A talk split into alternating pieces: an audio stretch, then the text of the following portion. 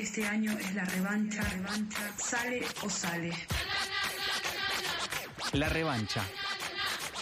Random. De 18 a 19 por la tribu.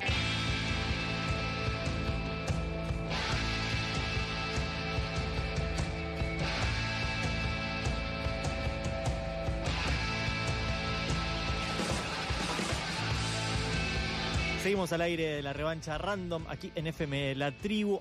Revancha random son nuestras redes sociales. En Instagram vas a ver un montón de cositas que vamos subiendo ahí.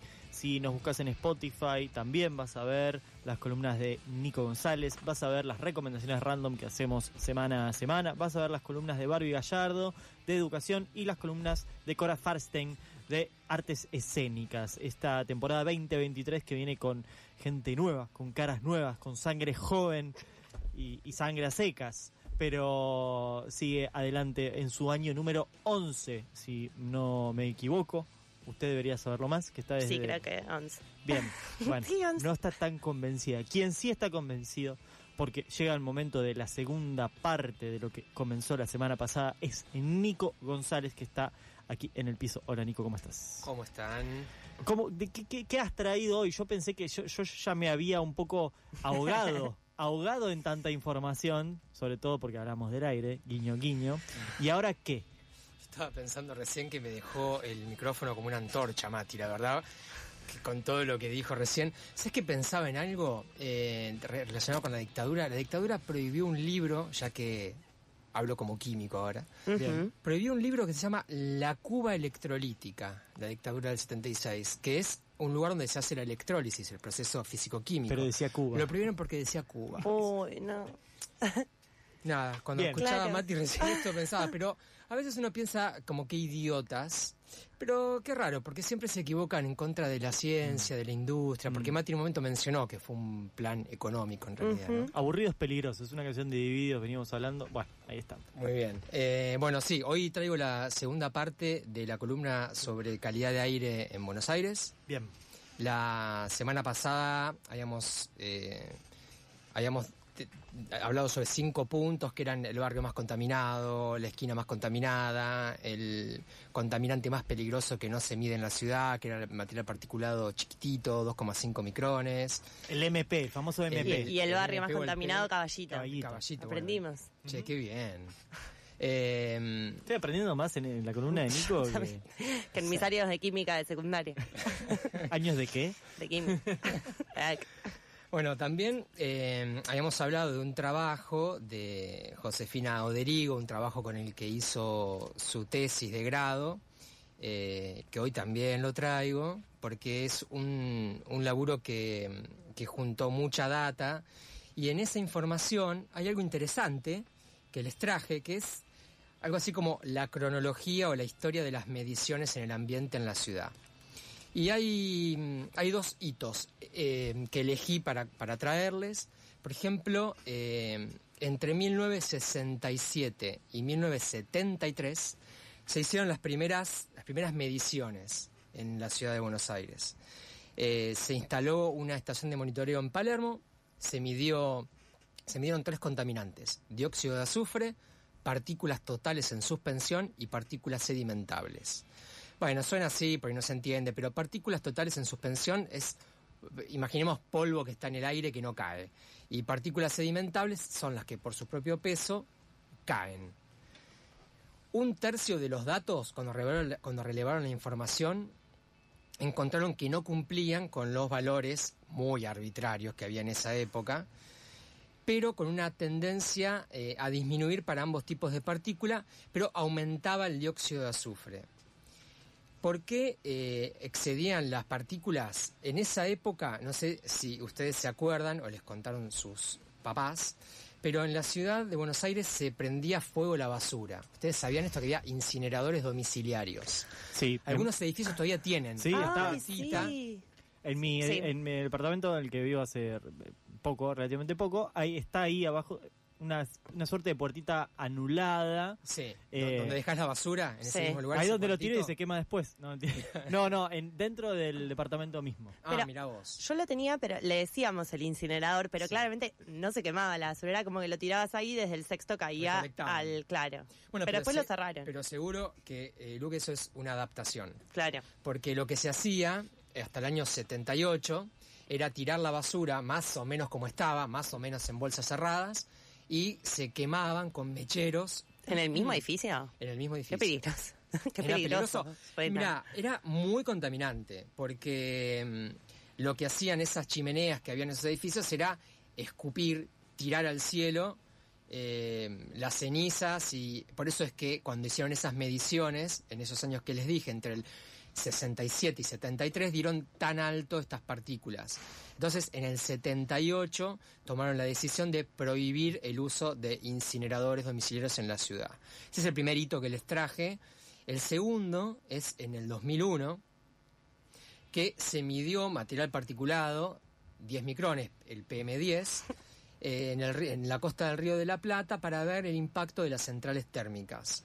Lo que vieron fue que cuando colecta- recolectaron las, las- las partículas, analizaron qué tenían. Porque buscaban plomo. ¿Por qué? Porque en el, en el 94 tenían una medición también de contenido de plomo en las partículas y querían ver cómo había dado hasta el 2001.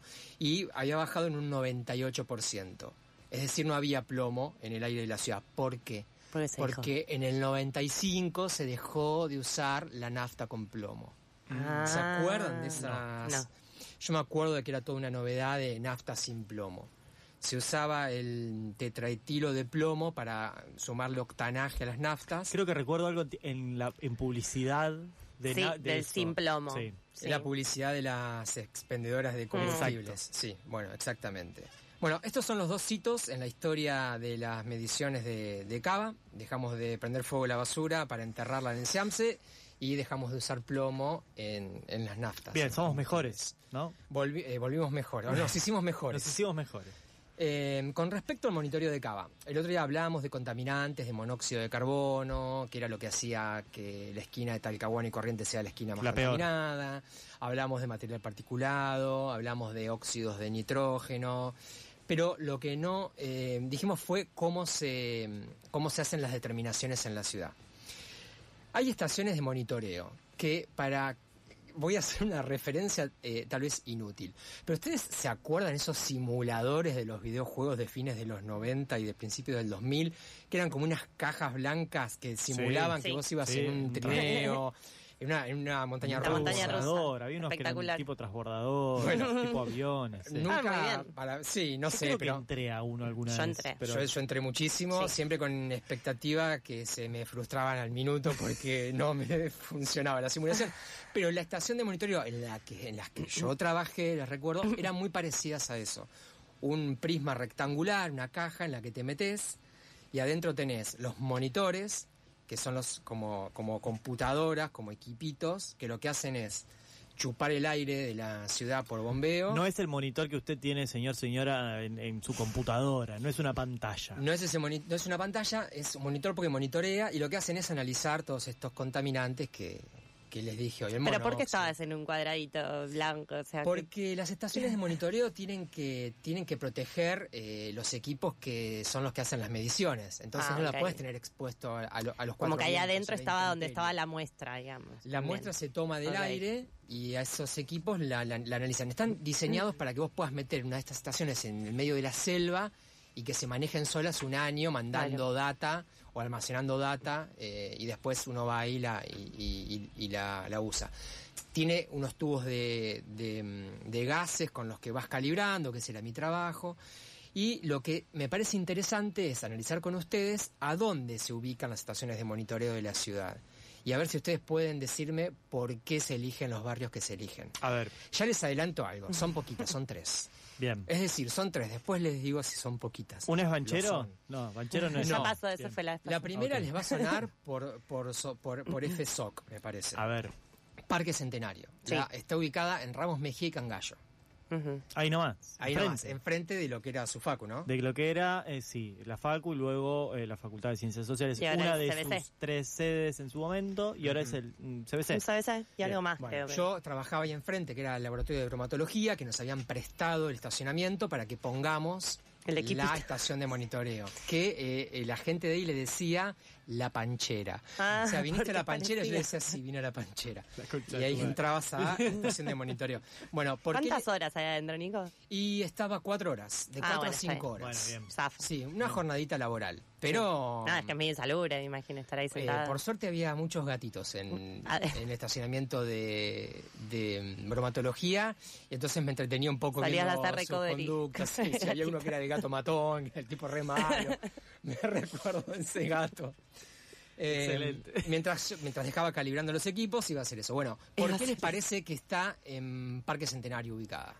No te voy a decir porque leí la respuesta, pero Debería- también la yo- sé. Yo no la leí, lo puedo, puedo No porque el parque es, un- es grande, es como un pulmón y hay un poco más de aire. Un poco sí, un poco no. Es- en realidad es porque está ubicada en el centro geográfico de la Ah, ciudad. Claro. Entonces está bueno. Esa era mi segunda opción. Ah, Eh, tiene los motivos son porque es el centro geográfico, también se analiza si tiene fuentes fijas. Fuente fija es una fábrica. Ah, Fuente móvil claro. es un bondi Bien. Que va echando humo. Bueno, ¿Hay fuente fija? no hay. Ah. Entonces vos tenés esas características. Centro geográfico, podés ver cómo funcionan los vientos en la ciudad, concentrándolo en el centro geográfico. No tiene fuentes fijas, con lo cual lo que ahí midas no es producto de industria, sino de la calidad del aire en sí. Eh, que puede ser por el tránsito, en fin. Eh, la zona es residencial comercial y con árboles cerca. Acá Blas estuvo un poco aproximado. Gracias. Entonces, eh, y tiene un flujo vehicular medio. Esas son las características de esta estación de monitoreo del. Parque Centenario. La otra estación en la que también trabajaba los viernes es la de La Boca, que gusta. está ubicada abajo del puente Nicolás Avellaneda. Bien. Esta zona, supongo que es más fácil, que mm, adivinemos por qué. Ahí, Porque sí. tiene fuentes fijas. Bueno, está, El vocabulario cerca- técnico. re está cerca de fuentes fijas. Una fuente y fija además- natural, o bueno, algo parecido a algo Bueno, el agua, el agua. Y claro, está en la cuenca de Matanza Riachuelo, entonces también es interesante medir ahí. La zona es residencial, comercial, industrial y el flujo de autos es medio bajo. Bien, tenemos la- dos. La tercera, La, tercera y última está ubicada en Córdoba y Rodríguez Peña. porque es un quilombo. Sí. Bien, mucha es un móvil. Claro. Mucha fuente móvil. El Eso. centro eh, administrativo de la ciudad. Y bueno, eso es una, cent- una zona céntrica tal cual y es porque no tiene fuentes fijas y tiene un flujo vehicular altísimo. Bien, y estas tres, eh, que tengamos tres en una ciudad como Buenos Aires, ¿qué onda? ¿Es, es, es- es algo más bien común en comparándolo con grandes ciudades o es más bien poco? Voy a, dato mata relato, voy a compararla con otros países de Latinoamérica. En Santiago de Chile hay 13, en Bogotá también hay 13 y en el DF hay 20. ¿Y acá hay tres? Acá hay 3. ¿Only tres? Only tres. Mirá. Eh, con respecto a, a esto, eh, lo que preguntaba Blas, el doctor en ciencias de la atmósfera e investigador de la Facu de Agronomía, Leonardo Serio, eh, tiene una opinión sobre eh, que, el número sea 3 para las estaciones y da alguna idea de qué se podría, de qué se podría hacer. Existen otras formas de medir calidad del aire a mucho menor costo.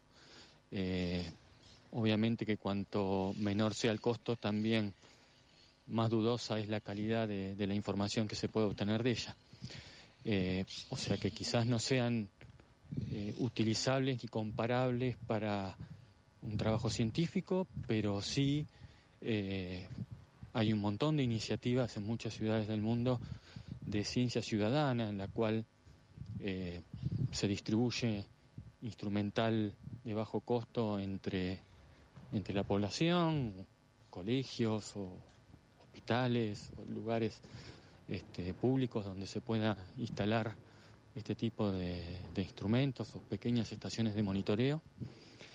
Y de esa manera se puede tener un, un- un- una distribución más amplia geográficamente para por lo menos tener un pantallazo general de cómo es la, la distribución espacial.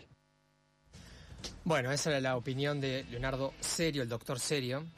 Pido que se queden serios también cuando decimos el apellido. Em, No voy a emitir comentario. Muy bien. Para ir cerrando la columna, hice unos cálculos. Lo que la ciudad no mide, que lo hablamos en la columna anterior, era el material particulado 2,5, que es el más peligroso porque es el que penetra más el cuerpo, puede llegar a los alveolos. Eh, ese material particulado no se mide. Ahora bien, lo que, sí, lo que sí mide es el material particulado de 10 micrones. En base a los datos recolectados en el trabajo de Josefina sobre la calidad del aire, eh, y haciendo unas cuentitas me basé en eh, una estimación que hizo la organización Berkeley Earth, que ve, bueno, en base a la cantidad de material particulado 2,5, ve eh, a, cuántos, a cuántos cigarrillos equivale.